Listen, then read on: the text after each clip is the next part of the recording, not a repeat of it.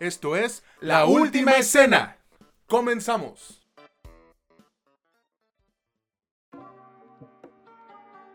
Hola, ¿qué tal amigos, amigas o como ustedes se quieran identificar? Bienvenidos una vez más a este que es su podcast favorito sobre cine y series, La Última Escena, donde ya saben, no es lo que te cuentan, sino cómo te lo cuentan. Los saluda nuevamente su amigo César Granados y del otro lado del micrófono está mi valedor Sote, que me acaba de dar un corregidón, Mitch Moreno. ¿Cómo estás, Mitch? Cuéntanos. muy bien, muy bien, César. Pues eh, no, no fue tan un corregidón, pero bueno, ya no hablaremos específicamente de eso porque eso no, no debería de incumbirles a nuestros, a nuestros escuchas. ¿Tú cómo estás? no, no pasa nada. Pues yo estoy bien aquí celebrando, ¿no? Que ya empezó el pinche mundial de Qatar y pues vimos el partido de México contra Polonia. Pinche Ochoa se aventó un paradón que no se avienta en la Liga MX ni aunque lo estuvieran amenazando de muerte, güey.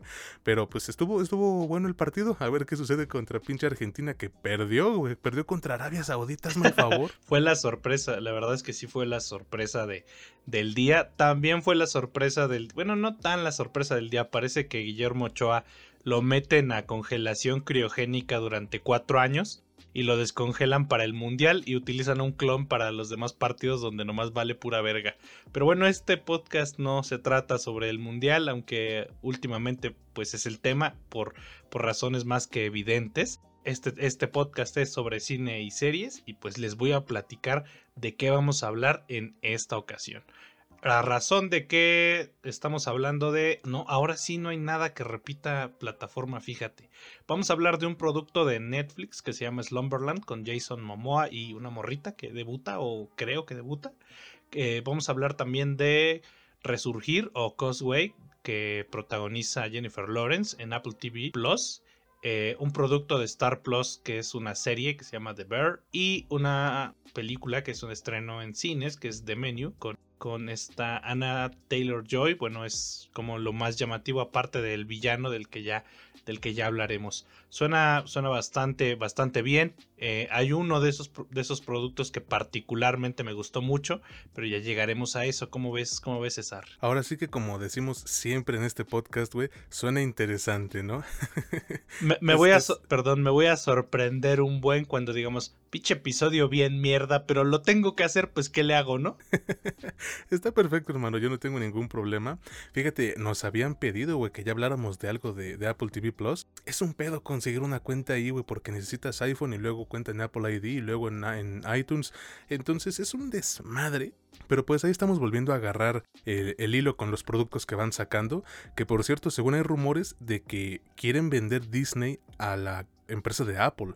Es un rumor, no sé qué tan cierto sea, pero híjole, son, son, son rumores que, que pues por ahí generan cierto ruido, pero de gente que pues es muy confiable en el medio. Bueno, ya luego estaremos platicando de eso.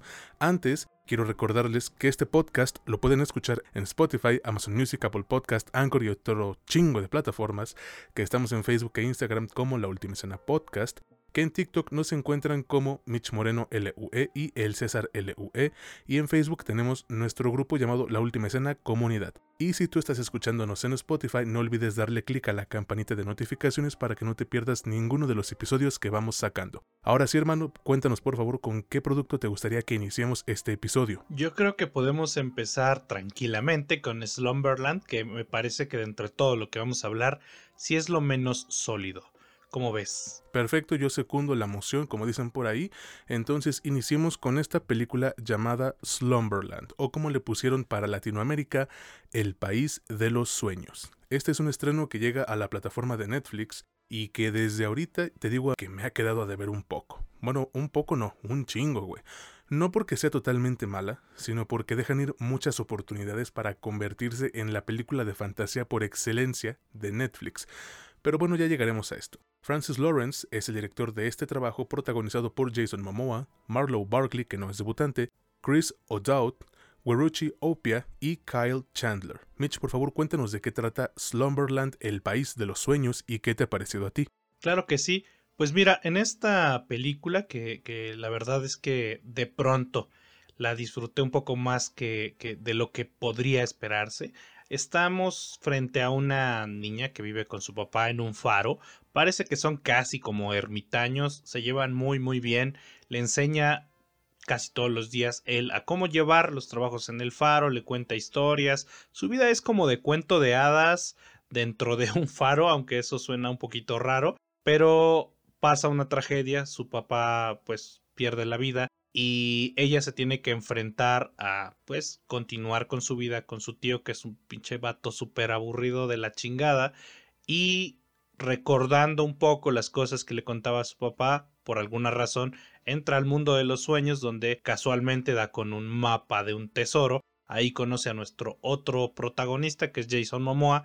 Juntos van a tratar de llegar a ese tesoro en el mundo de los sueños. Esta es básicamente la premisa y no creo que haya más que agregar salvo que eh, la película intenta, antes de decirles qué me pareció, digo, la película intenta ser una de estas epopeyas eh, infantiles mágicas que nos presentan mundos de fantasía y que nos hacen, bueno, aunque parece medio raro y parece medio evidente, pero nos hacen soñar. ¿Qué me ha parecido la película? Mira, no sé, güey, tú, tú medio hablamos de esta un poquito antes de, de, de, este, de grabar y tú me dijiste algo que a mí me pareció de hecho muy, muy, no contrario, pero diferente. Yo cuando la empecé a ver me dio un chingo de hueva, o sea, el primer acto me dio como huevita, no me enganchó nada, no me interesó prácticamente nada, dije, esto es una película casi de, de esas que ponen en televisión desde un inicio, es una película para televisión de Disney, de estudio como secundario, como que para que la pongan en Disney Channel o en Jetix o en alguno de esos canales en los que ponen películas culeras.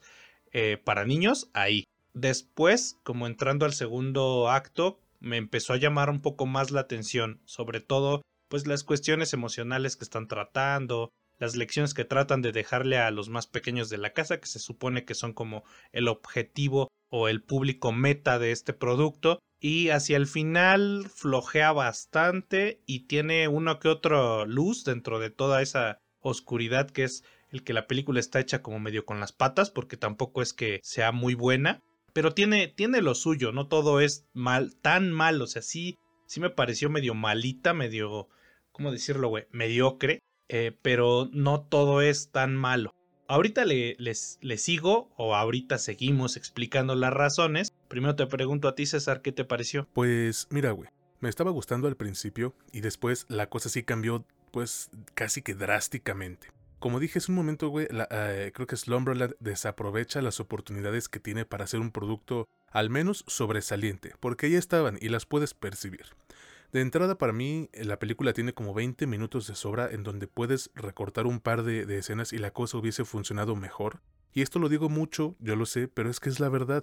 Hay momentos o partes en donde no se aporta nada ni para el desarrollo de la historia ni el de los personajes se nota que están como para quemar tiempo y digo, güey, si para esto lo vas a usar mejor quítalo y deja esta película en una hora con 40 minutos, no necesitas dos horas para contarnos esta historia. Luego, precisamente, güey, la historia comienza a estancarse por ahí del segundo acto para mí y quieren engañarte con el apartado visual, pero no lo logran. Al menos conmigo no lo lograron. Ya estando a mitad de la película, si notas cómo le bajaron a la intensidad y ni las crestas ni las cuestas que tienen eh, cuentan con la, con la potencia suficiente como para levantarla, güey. Por lo cual recurren a un putero de clichés que en otro momento hubiesen funcionado, pero aquí ya llegaste a un punto en donde te vale tres cuartos de verga. Sucede que utilizan uno de los recursos más sencillos, por no decir bajos, para generar interés en el público, que es em, un niño o niña perdiendo a sus papás. Esto obviamente va a provocar que tú como audiencia digas, ay pobrecito, pero aquí se siente tan de manual que precisamente lo considero como un movimiento bajo o al menos muy fácil de utilizar. O sea, es, muy sencillo, no te... ¿cómo, ¿Cómo decirlo? Ni siquiera se esforzaron en pensar en alguna especie de problemática mayor, ¿no? Se fueron por la más fácil, por así ponerlo, la chicharronera. Y hablando de los efectos especiales, mira, para mí no es tan mal pero hay algunos momentos en donde sí se nota que les falta algo de presupuesto, güey. Afortunadamente son cumplidores en casi toda la película y tiene momentos visualmente muy cabrones, la neta, como cuando están bailando salsa o algo parecido. E, y además, el que siempre se ve bien es el puerquito que acompaña a la protagonista, que déjame te digo, esta Marlowe Barkley creo que es lo mejor que tiene que ofrecernos Slumberland. Es muy joven, sí, pero creo que supo comportarse a la altura. No pareciera, güey, pero la película sí le exige esforzarse en algunos momentos, por lo mismo de que el recurso es, eh, pues, ah, mira, perdiste a tu papá, pobrecita. Y creo que ella, te digo, supo manejar la situación, por decirlo de alguna forma. Ahora, yo no te voy a decir que este Jason Momoa hizo un trabajo horrible, al menos se está esforzando en hacer cosas donde lo pongan a prueba porque, aunque muchos no lo crean, güey, hacer reír es muy difícil, es muy muy difícil y más en películas. Sin embargo, aquí me provoca más cringe que risas y cuando veo a su personaje, güey, eh, no puedo dejar de pensar en que es una mezcla rara de tres pesos entre la máscara, el gato este puñetero de Dr. Seuss, el sombrerero loco de Alice en el País de las Maravillas y un ebrio o un pinche drogadicto. Se, agradece el esfuerzo, güey, pero siento que aún le falta galleta. No es que no existan actores corpulentos como él haciendo papeles cómicos, ahí tienes a The Rock cuando es como un hada o algo así, pero sí le hace falta un poco más de carisma, güey. O sea, tiene, tiene el porte y las ganas, se nota, pero siento que le falta, ¿cómo se podría decir? Chispa, ángel, dicen por ahí en el medio. Ya para concluir, güey, porque la película tampoco me da mucho a mí para, para ahondar, Creo que es un trabajo palomero, que no aprovecha lo que tiene y que sin duda nos podrá entretener si la vemos en familia, sí, pero que al menos a mí, lo vuelvo a decir, me queda de ver en cuanto a historia, trama y desarrollo de la misma. No es que te exija algo tan bien hecho como Wolf Walkers, güey, o Soul quizás, pero tampoco se trata de descuidar tanto lo que nos cuentas. Yo personalmente les diría, ahórrensela, no tienen ningún problema si se la saltan, pero bueno, ya cada quien. Para mí Slumberland no es una película terrible, pero tampoco es muy buena. Y puede que, que, despierte tu imaginación o incluso pegarte en el corazón, güey, por el recurso que te digo. Pero también podría haber sido mucho más cabrona, mucho mejor, si no se hubiera quedado tan atascada en sus propios destellos superficiales, porque esos son, y que al final hacen que se sienta como una película agotadora. ¿O tú qué piensas? Pues mira, yo, yo sí creo, o yo más bien estoy más del lado de verla como un producto para niños, nada más. O sea, si no te sales como de ahí, necesitas ciertos elementos específicos para que sea justo para ese público. Es decir, que eh, sea visualmente efectiva, poderosa, que propositiva de algún modo y que tenga dos, tres cosillas que parezcan, suena, suena como a chaburruco, pero que se vean cool, ¿no? O sea, que, que, le, le, llame la atención a los más pequeños del hogar, porque una vez que, que haces una película así y no es animada, cuesta trabajo. Estas, estos elementos, estos ciertos elementos que eh, tienen que estar en conjunto con una lección de vida de fácil digestión, son como la fórmula para hacerte una película infantil de manual. Y están ahí y están cumplidores, pero nada más. El problema, el verdadero problema viene cuando la estás juzgando ya como película.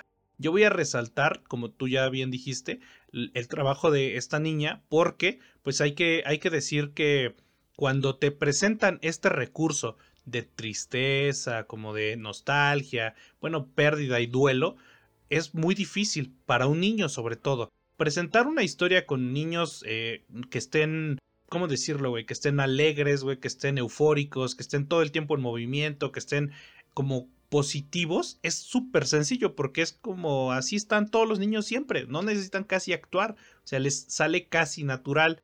Hacerlo diferente, hacer lo otro es lo que les cuesta trabajo porque por lo general un niño no ha pasado por algo así de traumático como para que tenga una referencia emocional de cómo hacerlo en pantalla. Ahora, es cierto, güey, hacer reír por el lado de lo que mencionas de Jason Momoa, sí es súper, súper complicado. Yo me acuerdo que yo estuve en, no sé si te lo platiqué a ti, César, pero bueno, te lo platico a la par que se los platico al público. Eh, hace casi 20 años yo estuve en dos obras de teatro y las dos, bueno, una fue una pastorela cómica y la otra fue un musical. En la pastorela cómica nos dio clases un, maestro de teatro eh, que, trataba de sacarnos un poco el actor que no teníamos porque nadie habíamos estudiado actuación.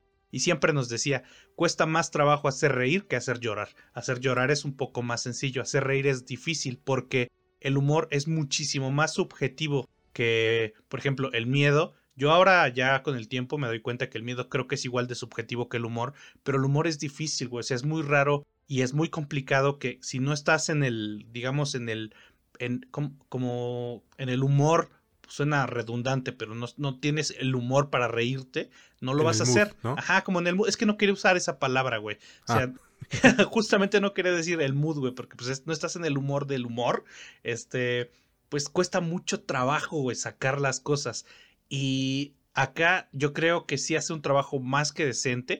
Yo justamente veo al personaje que sí suele eh, relacionarse este tipo de personajes con, Johnny Depp yo creo que justo el objetivo era tener a un vato así, o sea, que sí fuera como el ebrio, el, exótico, el excéntrico, pero que al mismo tiempo se viera varonil, rudo, porque es tal vez como así se veía eh, el, el, personaje cuando lo contaba a su papá, cuando contaba a la niña sobre él. Eh, ya, si les cuento más, pues obviamente va, a ser un spoiler.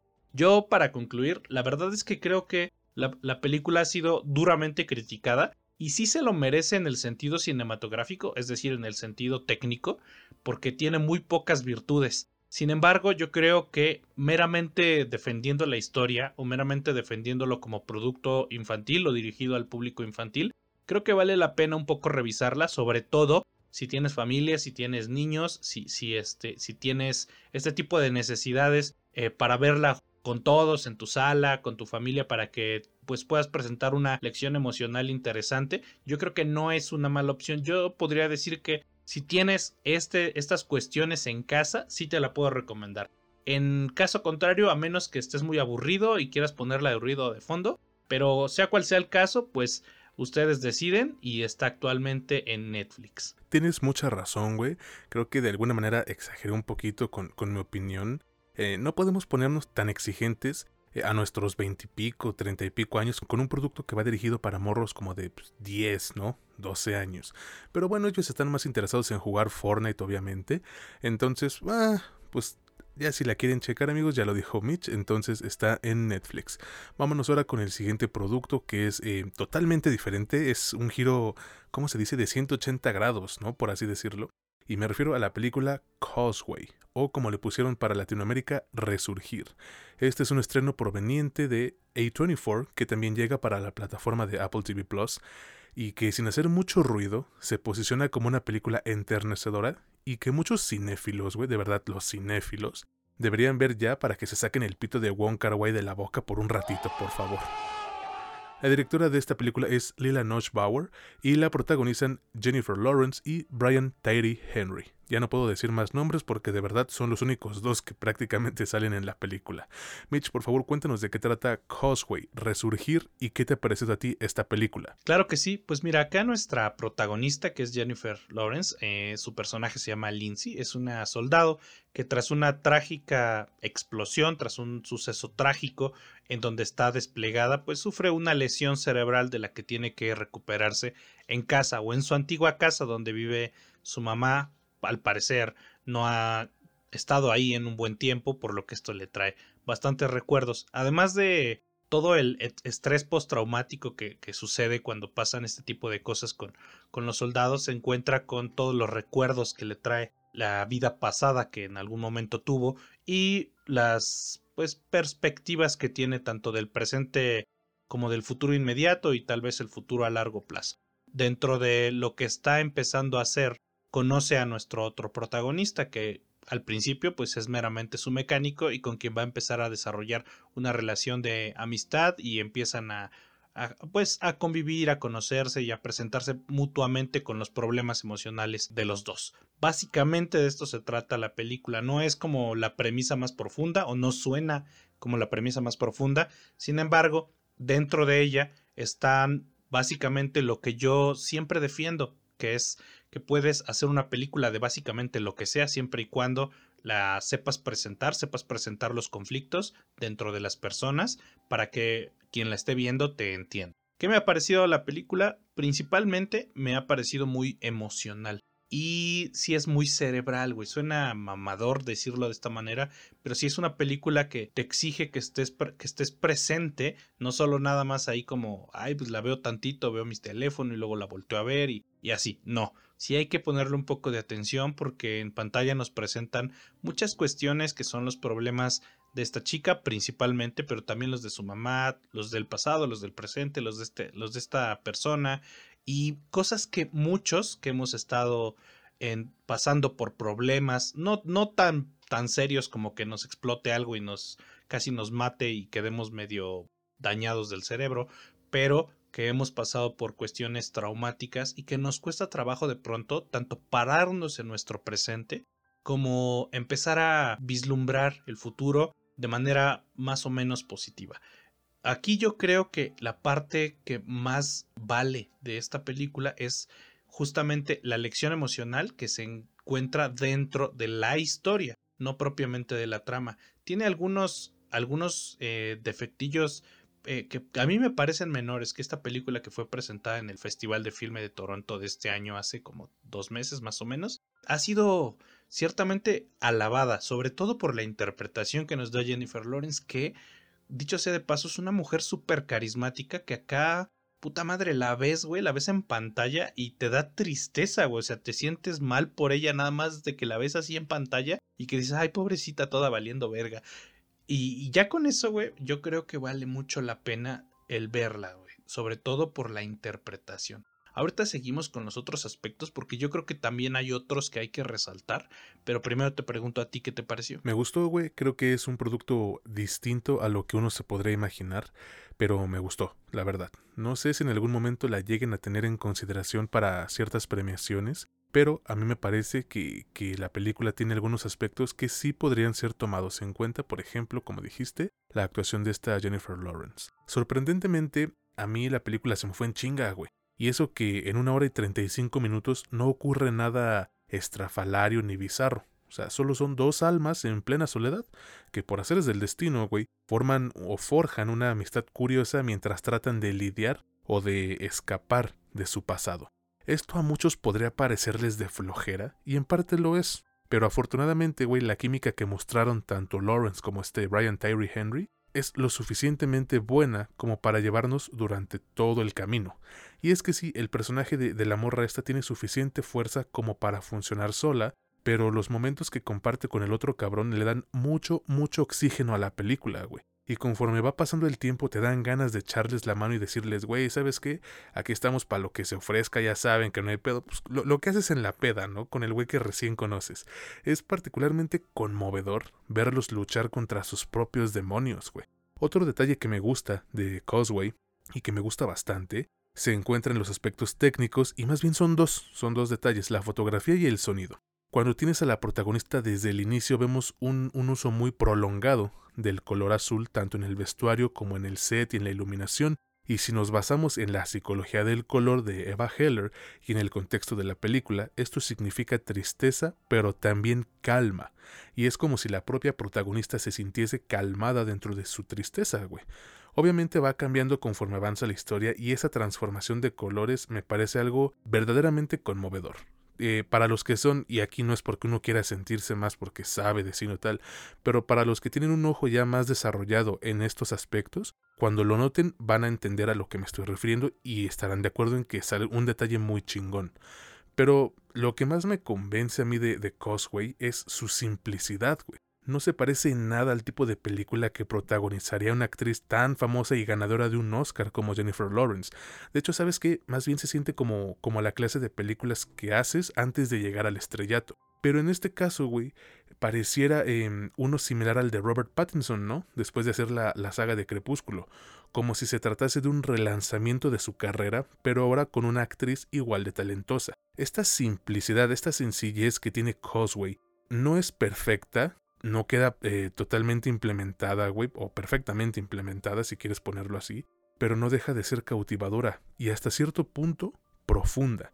Y es que sí, la película por momentos se siente algo plana y como que le falta un clímax, pues quizás un poquito más potente, pero es que no se vuelve soporífera. Por Dios, en Don't Worry Darling hay varias escenas de acción y aún así se siente de hueva, ya lo platicamos aquí. Con, con esta película no, güey nos dan una historia en donde realmente no ocurre nada estrepitoso y dejan que, pues, la historia otra vez sea un relato sobre amistades atípicas en donde precisa y redundantemente se aborda un, un espacio o una zona gris sobre las relaciones amistosas. Ya para concluir, eh, creo que es un trabajo diferente a lo que muchos podrían esperar, con una gran iluminación que acentúa el estado mental que busca ponernos, es emotiva a su manera y un poquito aburrida eso sí, pero que cuenta con grandes participaciones de los protagonistas y una de las mejores actuaciones de Jennifer Lawrence. Dicen por ahí que no habían visto algo así desde su película debut, mm, no sé, la verdad puede que sea así, puede que no. Mientras yo les recomiendo que vean Causeway o Resurgir. Pero la neta, güey, no es para todos, ¿eh? Creo que esta película nos ofrece una mirada poderosamente, pues, eh, ¿cómo decirlo, güey? Tenue, tenue a los eh, efectos persistentes que generan los traumas. Y obviamente está liderada por las interpretaciones, ahora sí, güey, apasionantes, tanto de Jennifer Lawrence y de Brian Tyree Henry. ¿O tú qué dices? Pues mira, para mí es, es algo que principalmente me promete mucho, pero en otro sentido. Este es el debut en cine de la directora Laila Neuschbauer, que, pues mira, nos presenta, para hacer un debut, güey, o sea, para hacer un debut al menos en cine, nos presenta muchas características de un director o directora con mucho más experiencia, güey. Como tú ya lo, bien lo mencionaste, hay algunos detalles que parece que necesitas el, un ojo un poco más entrenado o al menos un poco más de colmillo dentro de la industria para que sepas hacer algunas de las cosas. algunos directores les toma varias películas encontrar un estilo o encontrar algunas de las cosas que de pronto son pequeñas piezas que les acaban fallando. Acá yo creo que es con lo que me quedo. Porque, pues, si bien las actuaciones, las dos, o sea, a mí me parece que sí destaca la Jennifer Lawrence, pero el otro vato definitivamente también nos transmite todo esto que se supone que nos deben de estar transmitiendo. Tú también lo ves y dices, bueno, es un vato que parece que siguió con su vida pero en el semblante, en la manera de hablar, en las cosas que, que hace, cómo se expresa, en los diálogos, alcanzas a adivinar una nostalgia, una melancolía que está ahí presente y que nos van a ir presentando a lo largo de la película. Todo esto se Está agotado mentalmente, güey. Exacto, o sea, es un güey que se lo está llevando la chingada, que a lo mejor en una parte de sí ya está totalmente rendido, o sea, que, que dice, bueno, ya que sea lo que tenga que ser y si mañana me, me voy con mamá Coco, me carga la chingada, pues ni pedo, ¿no? Eh, esto se transmite muy bien, se transmite de manera muy orgánica y yo creo que es como el núcleo de toda la película.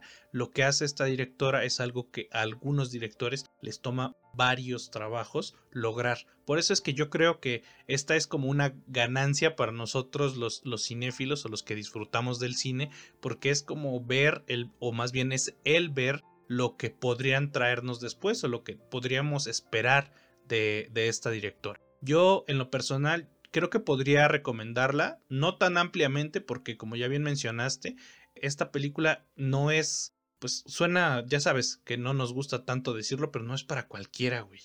De pronto es medio aburrida y también podríamos encontrarle el gran pero que se supone que todas las historias, o para que una historia sea una historia, la historia debe de girar, o sea, debe de entregarte un giro, debe de entregarte una modificación. Presentas un personaje, ya sabes, pasa el desarrollo y la chingada, y entre la decisión, entre la nueva dirección de las cosas, está nuestra historia, güey. Se supone que eso es lo más básico. Acá no hay tanto de eso, o más bien es que sí lo hay, sin embargo no es tan tangible, y dentro de esa intangibilidad es que a algunas personas les va a parecer que no les estás contando nada. Por eso es que yo creo que tal vez no podría recomendárselas a todos. Sin embargo, si quieres ver una buena actuación, si quieres tal vez aprender un poquito a juzgar sobre lo que es una buena interpretación, esta sería una buena película para empezar a notarlo, porque aquí sí es bastante notorio y está bastante enfocado en justamente nuestros protagonistas. Actualmente, y no creo que la muevan de ahí, va a estar, está en Apple TV Plus y seguramente por mucho tiempo ahí la van a encontrar. Exactamente, y repito, ¿qué pedo es hacer una cuenta de Apple TV Plus, güey? Tuve que pedirle paro a nuestro valedor que nos escucha, güey, que nos escucha con regularidad, este Aaron Germán. Le mandamos un saludo muy, muy fuerte y un abrazo. Pero bueno amigos, pues si ustedes quieren aventarse la misión de crearse una cuenta en ese pinche servicio, pues ahí está y ahí van a poder encontrar Causeway. Vámonos ahora con la serie que debemos reseñar. Aquí es mucho más fácil crearse una cuenta para la siguiente plataforma. Y me refiero a una serie que encuentran en Star Plus y que vaya, güey. Vamos a eso, ¿no? Me refiero a la serie The Bear, o aquí la tradujeron como El Oso. Y fíjate, yo pensé que era una traducción errónea, güey, que nada más lo hicieron así como, pues, literario, pero no. ¿no? Tiene un significado más fuerte de lo que pensaba. Esta serie ha sido considerada por muchos críticos profesionales como una de las mejores del año. Y sabes qué, yo confirmo y defiendo esta afirmación porque está chingoncísima, güey. Y ahorita les vamos a decir por qué. Pero primero le cedo la palabra a Mitch para que nos cuente de qué trata The Bear y qué le ha parecido a él esta serie de Star Plus. Por supuesto, pues mira, acá estamos en, se supone que si es tiempo presente, o sea, no está ambientada en un periodo pasado. Estamos en, en frente de un galardonado chef o que fue galardonado chef, Carmen, que le dicen Carmi Versato, que es como de ascendencia italiana, que regresa a Chicago para administrar el restaurante de su hermano que recién falleció, que está más o menos, se lo está llevando a la chingada el restaurante, está mal administrado, se llama The Original Beef of Chicagoland, y pues básicamente nos va a empezar a contar cómo tiene este vato un montón de problemas, tanto porque pues perdió a su hermano, los problemas personales que nos irán tratando de desarrollar, los problemas administrativos principalmente que tiene este lugar para lograr que sea algo exitoso, que se, digamos, que le hagan un poco honor a lo que le dejó su hermano, al que al parecer, o por lo que nos muestran desde el inicio, este vato quiso mucho y todo el mundo quiso mucho. Así que a lo largo de los episodios, que en esta temporada son 8, nos irán contando cómo va más o menos tratando de mejorar, administrar o sortear los problemas que se van a ir presentando en este lugar, que es como de sándwiches tradicionales italianos. No es que los italianos acostumbren mucho a hacer sándwiches, pero en Estados Unidos es como está asociada su comida eh, al menos en el fast food, a los sándwiches, a los, a, este, no sándwiches propiamente, sino como a los subways, ¿no? Básicamente de esto se trata, güey. ¿Qué me ha parecido la, la serie? Mira, yo ya la pensaba ver independientemente de si la veíamos acá o no la veíamos acá. Había leído muchísimas recomendaciones. Había leído que a personas que yo respeto mucho en, en, cuanto a crítica o análisis, decir que no solo es probablemente lo mejor que se ha visto en este año, sino que es probablemente de lo mejor que se ha visto en varios años dentro de su propia categoría, que estamos hablando como de una, una especie de comedia dramática, es decir, de pronto se da sus chances de hacerte reír un poco, pero principalmente se trata de un drama, de, de una cuestión, como bien hablábamos en, en, la anterior, en el anterior producto, en la, en la película, como una cuestión más emocional, más sentimental, y acá yo creo que las grandes bondades no es tanto el género en el que está, no es tanto, bueno, sí hay, sí hay virtudes en las interpretaciones, pero no está tanto en eso. Yo creo que está propiamente en una, cómo está escrito y dos, cómo está dirigido. El primer episodio es tal vez uno de los ejemplos que se podrían trasladar a una clase de universidad sobre cómo transmitir estrés, sobre cómo transmitir emociones de angustia, de ansiedad, de alta presión, el ambiente que te transmite de sobre cómo se vive una cocina es perfecto, güey. Es, es, te digo, es casi de manual, o sea, es casi para escribir un manual, güey. Lo ves, lo pones y dices, puta madre, me te pasan dos cosas, puta madre, cómo odio la cocina y al mismo tiempo, puta madre, quiero un restaurante. Así que te, entonces te lo están trasladando de manera impecable. Ahorita continuamos hablando de esto. Primero, pues le preguntaré a César qué le pareció. Pues mira, por si no quedó claro, güey, me encantó esta serie. Creo que es uno de los trabajos más vergas que veremos en todo el 2022. Y es difícil porque este año nos ha dado varios productos de gran calidad, pero creo que este resalta bastante, güey. Y me emputa, de verdad me emputa que la serie se haya estrenado por ahí de julio, más o menos, y acá nos llegó apenas. O sea, es una mamada, pero bueno, ¿qué se le va a hacer? A lo mejor suena un poco extraño lo que voy a decir, pero ver eh, The Bear o el oso es como experimentar algo entre un enorme abrazo cálido, güey, y un palazo en la boca, ¿no? Un pinche cinturonazo. Es emotiva y a la vez brusca. Hace que te encariñes con ella y al mismo tiempo que te enojes, pero no porque tenga errores, sino porque así lo busca con su historia, güey. Y es que precisamente la historia en The Bear no es nueva, porque se trata del prodigio regresando a sus raíces, pero la forma en la que se ejecuta es otro pedo, güey. Y cuántas y tantas putas veces no hemos dicho lo siguiente en el podcast. No es lo que te cuentan. Sino como te lo cuentan. Y aquí te lo cuentan de forma exhaustiva, güey, pero disfrutable. Porque casi todo lo que vemos en esta serie puede y llega a ocurrir en la vida real, ¿no? ese ambiente tan rápido y estresante y esos problemas tan, pues, eh, mundanos se viven en, la cotidianidad de prácticamente cualquiera de nosotros, güey. Cualquiera de nosotros puede tener eh, un día ajetreado y, y ese puede ser la semana, güey, y todo el mes. Eh, algo que, que, también le ayuda muchísimo es la duración de sus episodios. O sea, no hay ninguno que llegue a durar ni siquiera 50 minutos. El más largo es de 47 y el más corto, que para mí es el mejor, dura como 20 minutos nada más. Esto hace que el ritmo de la serie a la de a huevo deba ser ágil, intenso y dinámico, lo cual provoca que efectivamente se sienta como el trabajar en una cocina o en un restaurante, y quienes hemos chambeado en esto podemos dar fe y legalidad de que ahí sí no puedes andar tragando verga, güey, debes estar al tiro en casi todo momento. Pero sabes que esto no serviría de mucho sin los personajes que nos acompañan a lo largo de los ocho episodios. Creo que la mayoría tiene algo que aportarle a la serie y hay algunos que cuentan con un desarrollo bastante bien implementado, como, como la, cocinera latina, ¿no? Además, hubo un personaje, el, el primo del protagonista, que, bueno, no les puedo contar más. De verdad, le aplaudo la actuación a, válgame la redundancia, al actor, porque me hizo odiarlo machín, güey. Neta, que el personaje de este güey es un dolor de huevos, pero así recio. Y hablando de actuación, qué trabajo tan cabrón del protagonista, ¿eh? El vato se llama Jeremy Allen White y neta que me sorprendió la entrega y profundidad que le metió a su papel, güey. Además de que maneja una gran química con todo, pero de verdad todo el elenco. Y obviamente el ver cómo se prepara la comida, güey, es para mí un deleite, al menos visual. Quisiera seguir deshaciéndome yo en halagos para esta serie, pero mejor termino diciéndoles que es, eh, pues, ¿cómo, ponerlo? Una joya, güey. Yo la pondría como una joya tal cual. Em, trata sobre las relaciones familiares y cómo la conexión sanguínea o biológica es a veces lo menos importante para una familia. Y eso, güey, es, es, como el tema principal dentro de esta serie, a pesar de que hay muchas otras subhistorias o subtramas que son igual de importantes, me explico. Todo al final del día le aporta al desarrollo de la serie misma.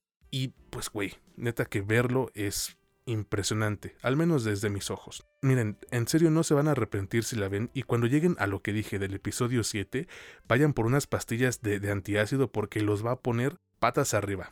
No sé tú qué digas, Mitch. Mira, la verdad es que a mí, a mí me parece que, que la serie cumple su cometido no solo en, en, el sentido de entretenerte, no solo en el sentido de sacarte una risa, de inclusive tal vez sacarte una lágrima, de emocionarte o de entristecerte, de lo que sea. Yo creo que cumple su cometido como lo que yo creo que debe de hacer la mayoría de las series que no están tratando de contarnos una historia tan larga. Vamos a suponer eh, House of the Dragon o este Fundación etcétera. Que ya hay una historia preestablecida que no la puedes contar en una temporada o que lo mejor es no contarla en una temporada y que sabes que va a continuar. Acá la cosa es que si el material ya está escrito para durar tantas temporadas, pero por alguna razón esta serie decide no continuar y cancelarla, aunque la serie te da para seguir, también te da un final que es satisfactorio, güey. El final de temporada te deja como un, ah, no mames, quiero saber qué chingados pasa después, pero también es funcional, también es efectivo como final. O sea, si ahí dicen, ya la mierda, no hay dinero, así como está, es perfecta, güey. Te deja las cosas bien puestas sobre la mesa para que tú decidas cómo seguirla. Yo también voy a resaltar el trabajo de este vato, le mete demasiado corazón a su trabajo, le mete demasiada emoción y se nota firmemente en pantalla.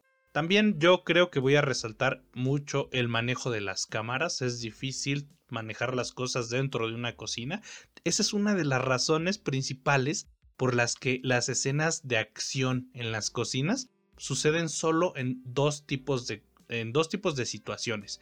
La primera, son cocinas monstruosamente grandes, o sea, cocinas como para restaurantes de pinches que caben 300, 400 personas o son escenas muy cortitas porque no se presta el, manejo de cámaras es complicado porque los espacios son sumamente reducidos. Acá se las arreglaron para que a pesar de que es un lugar que se supone que debe de lucir muy reducido porque es un restaurante casi en ruinas, se las arreglaron para que jamás te dejaras de sentir en un lugar pequeñito, o sea, casi encerrado, y, pero al mismo tiempo que todo fluye de manera ordenada y dinámica cuando tiene que fluir así. Y cuando no, cuando todo está en caos, te hace sentir como que está en caos. Es decir, la dirección acá es lo más, lo más resaltable. Yo creo, y con esto concluiría, que la serie es casi un must seen de este año, güey. Es decir, tú eres fan de algo y evidentemente ibas a verlo, como House of the Dragon, o yo soy fan del Señor de los Anillos, a huevo iba a ver Rings of Power, hubiese podcast o no.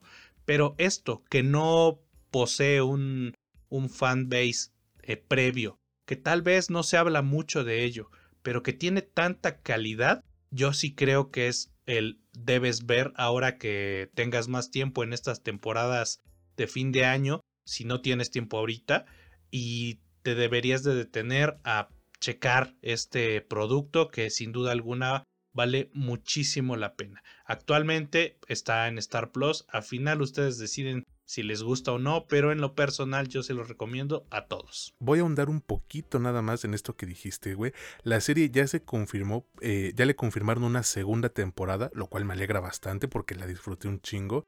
Y dos, qué poca madre, güey, con la plataforma de Star Plus. De entrada no está en Roku, güey. Quién sabe Dios cuándo la vayan a poner. Y cuando intenté ponerla en mi puto celular, no, problemas de conexión, estando yo al lado del puto modem, güey. O sea, literal, sentado junto al modem. Ay, no, problemas de conexión. Chinguen a su puta madre los que están manejando Star Plus. Arreglen su chingadera de aplicación, por favor, cabrón. Fíjate que también me pasó lo mismo que recién compré un Roku, pero yo para poder ver movie en, en, en la tele, o sea, para no ver, tener que verlo en la compu. Y Roku sí tiene movie, pero no tiene el puto Star Plus. Entonces tuve que desconectar el cable, conectarlo al Play y ya poder ver esa chingadera en el Play porque no está, no está en Roku, pero en el Play no está Movie. Entonces, puta, pónganse de acuerdo, ya creen una plataforma de plataformas y ahí pongan todo, ¿no? Vamos, es 2022, no es tan difícil, pero aunque la pusieran, güey, que funcione, porque de verdad es un fastidio, güey, que no pueda ver los pinches juegos del NFL, que no pueda ver el básquetbol, estando a medio metro del pendejo modem de mierda. De verdad, arréglenlo. Perdonen amigos, pero teníamos que expresar nuestra pequeña frustración porque, güey, es, un, es una patada en los huevos que no puedas disfrutarlo así de sencillo, güey, en pleno 2022. Pero bueno, ya pasemos al siguiente producto, pero antes de esto quiero que Mitch nos recuerde por favor en qué plataformas se encuentran este podcast y sus redes. Claro que sí, nos encuentran en Spotify, en Apple Podcast, Amazon Music y en Anchor. En Facebook e Instagram nos encuentran como La Última Escena Podcast. En Facebook tenemos un grupo de comunidad que se llama propiamente La Última Escena entre paréntesis comunidad. En TikTok me encuentran a mí como Mitch Moreno LUE y a César como el César LUE. Recuerden que si nos están escuchando en Spotify, no olviden activar la campanita de notificaciones para que no se pierdan ninguno de los episodios que vamos sacando semana con semana. Y pónganse muy al tiro todos los que sean nuestros seguidores porque ya se viene el tercer aniversario de este podcast y les vamos a regalar algo. Ya quedó, no les vamos a decir qué porque sería arruinar bien culero la sorpresa, pero ahora sí que como decía por ahí un, un amigo que tiene una ferretería, pónganse verga atrás. Entonces, vámonos ahora con el producto final que debemos reseñar y me refiero a la película The Menu, el menú. Este es un trabajo de horror comedy o bueno, de terror y comedia que llega a cines y que realmente disfruté bastante sin ser algo, pues, ¿cómo decirlo, güey? Tan apantallador o espectacular, pero que cuenta con lo suficiente para ser el producto principal de este episodio.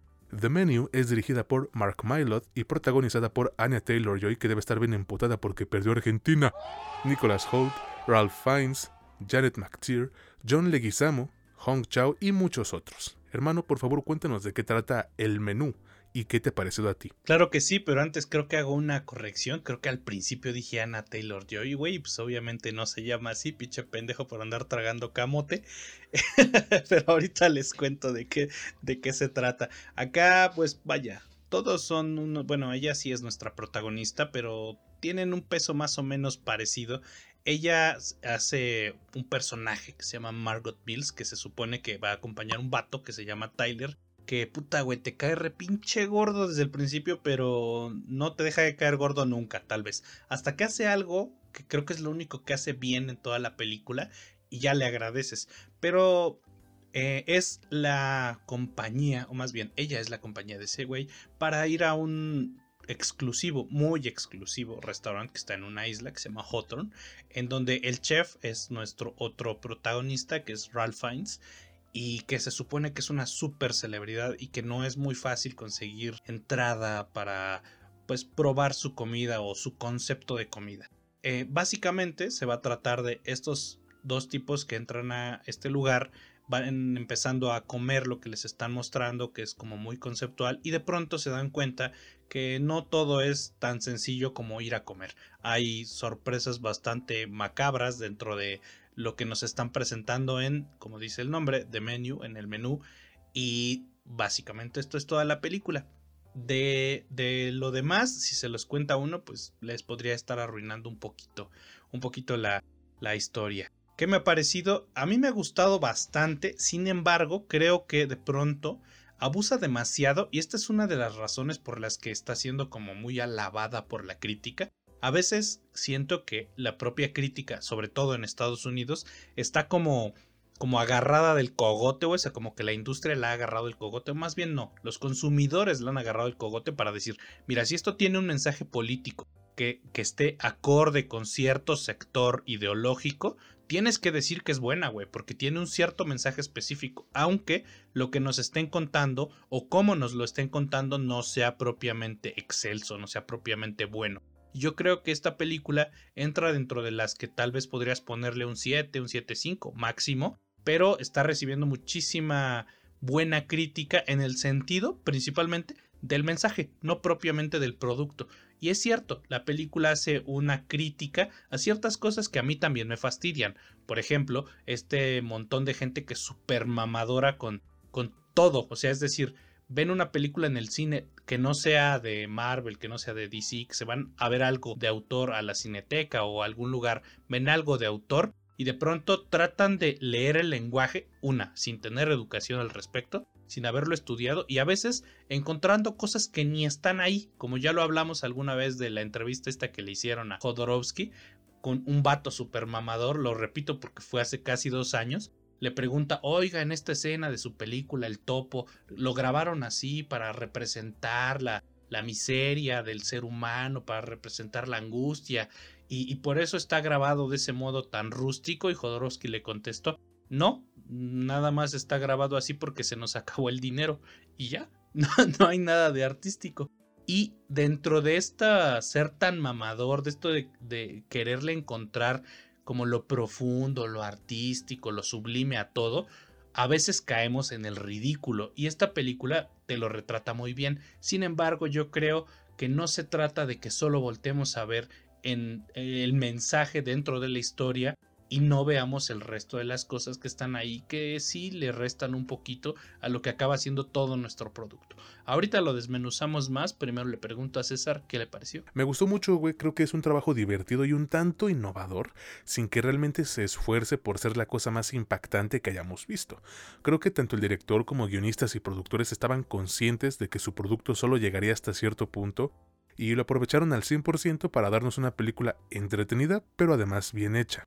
Creo que tiene un ritmo más que eficiente, y no está mal porque en una hora con 40 que dura, no se siente floja ni tediosa esta, esta película de Menu. Tampoco es que la historia avance a 100 km por segundo, pero al menos yo, güey, no sentí un solo momento en el que las cosas se arrastraran o que se estancaran, y que dicha sensación nunca se haga presente, para mí es un gran punto a favor de el menú y esto hace que también quiera destacar las tomas hacia los platillos o alimentos que van saliendo en la película, porque de verdad te generan hambre, güey, te, te dan apetito, y la gran mayoría se ven deliciosos, pero aquí entra uno de los mensajes o burlas que tiene de menú, y que muchos alaban, ¿no? Que va dirigido hacia este sector pretencioso de la industria alimenticia, el cual muchas veces daña la confianza de los cocineros y chefs que se parten el lomo para tratar de satisfacer sus gustos mamones, güey.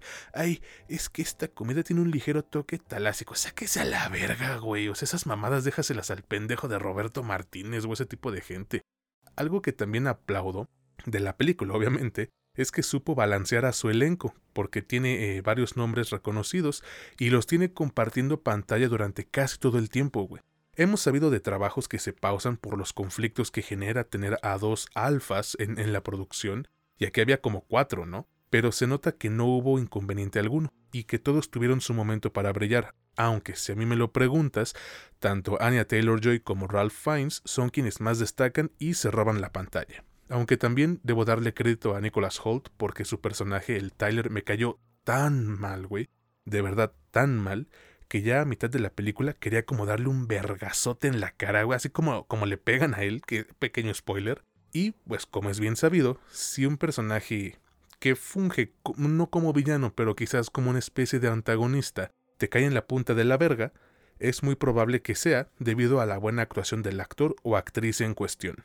Y por si eso fuera poco, la película cuenta con la presencia de Colin Stetson en la parte musical, güey, por si no quedaba claro que había terror en ella. Y quienes no lo conozcan, es el músico encargado del soundtrack en Hereditary, Midsommar y también para el anime de Uzumaki, la adaptación del manga de Junji Ito, que quién sabe cuándo puta madre va a salir. Según lo estrenaban en octubre de este año, güey, y ya lo volvieron a retrasar, vale verga. Pero bueno, regresando al tema, este vato sabe crear las canciones adecuadas para esta clase de película, porque su música vuelve a sus escenas algo hermoso, pero al mismo tiempo horripilante.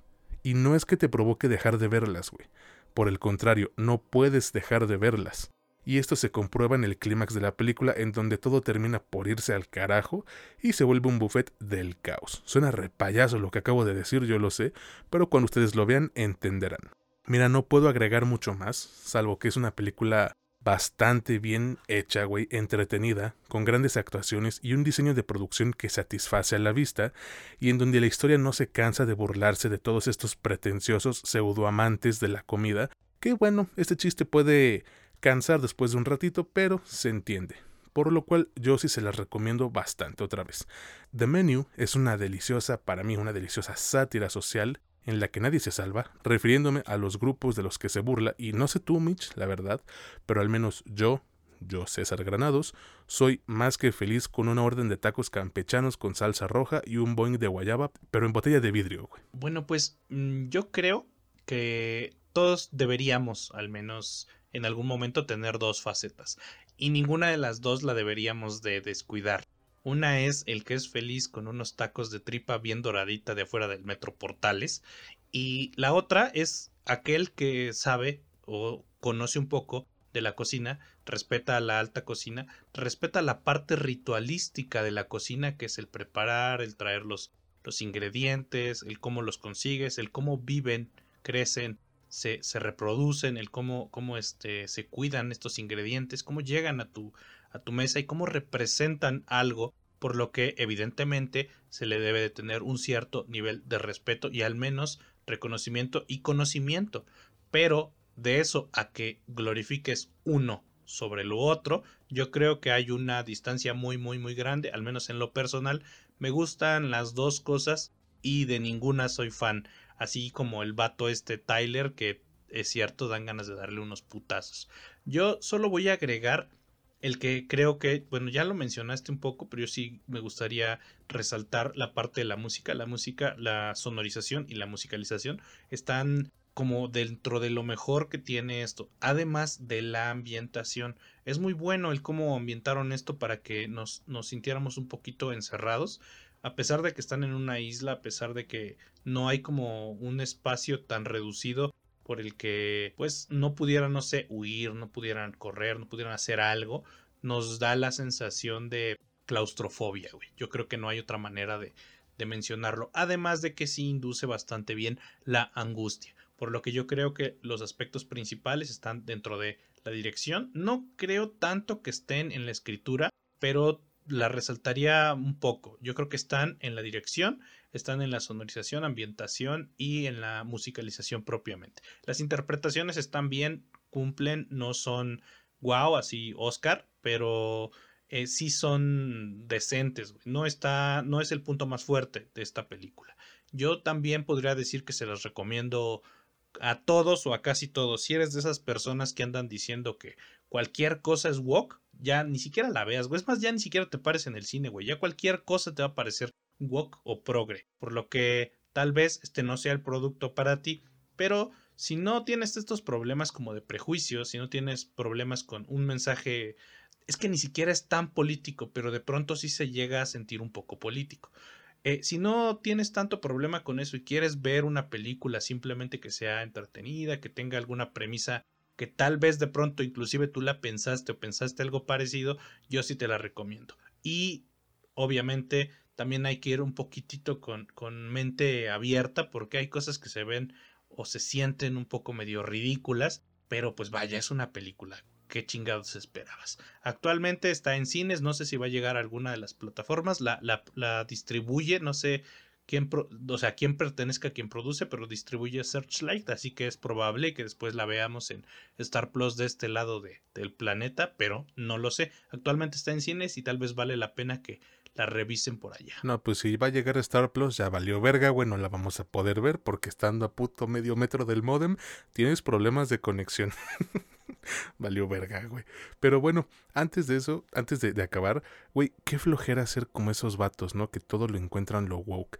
Algo que les voy a decir, y aquí ya es eh, para ir cerrando, el 99.99% de las personas que dicen eso del cine no saben ni madres de cine y se los puedo comprobar cuando gusten. Y, yo agregándolo, no saben ni madres de cine y lo más probable es que no sepan ni madres tampoco de progresismo o de ideología política. O sea, dices, ah, esto es progresista y les pides una explicación de como por qué.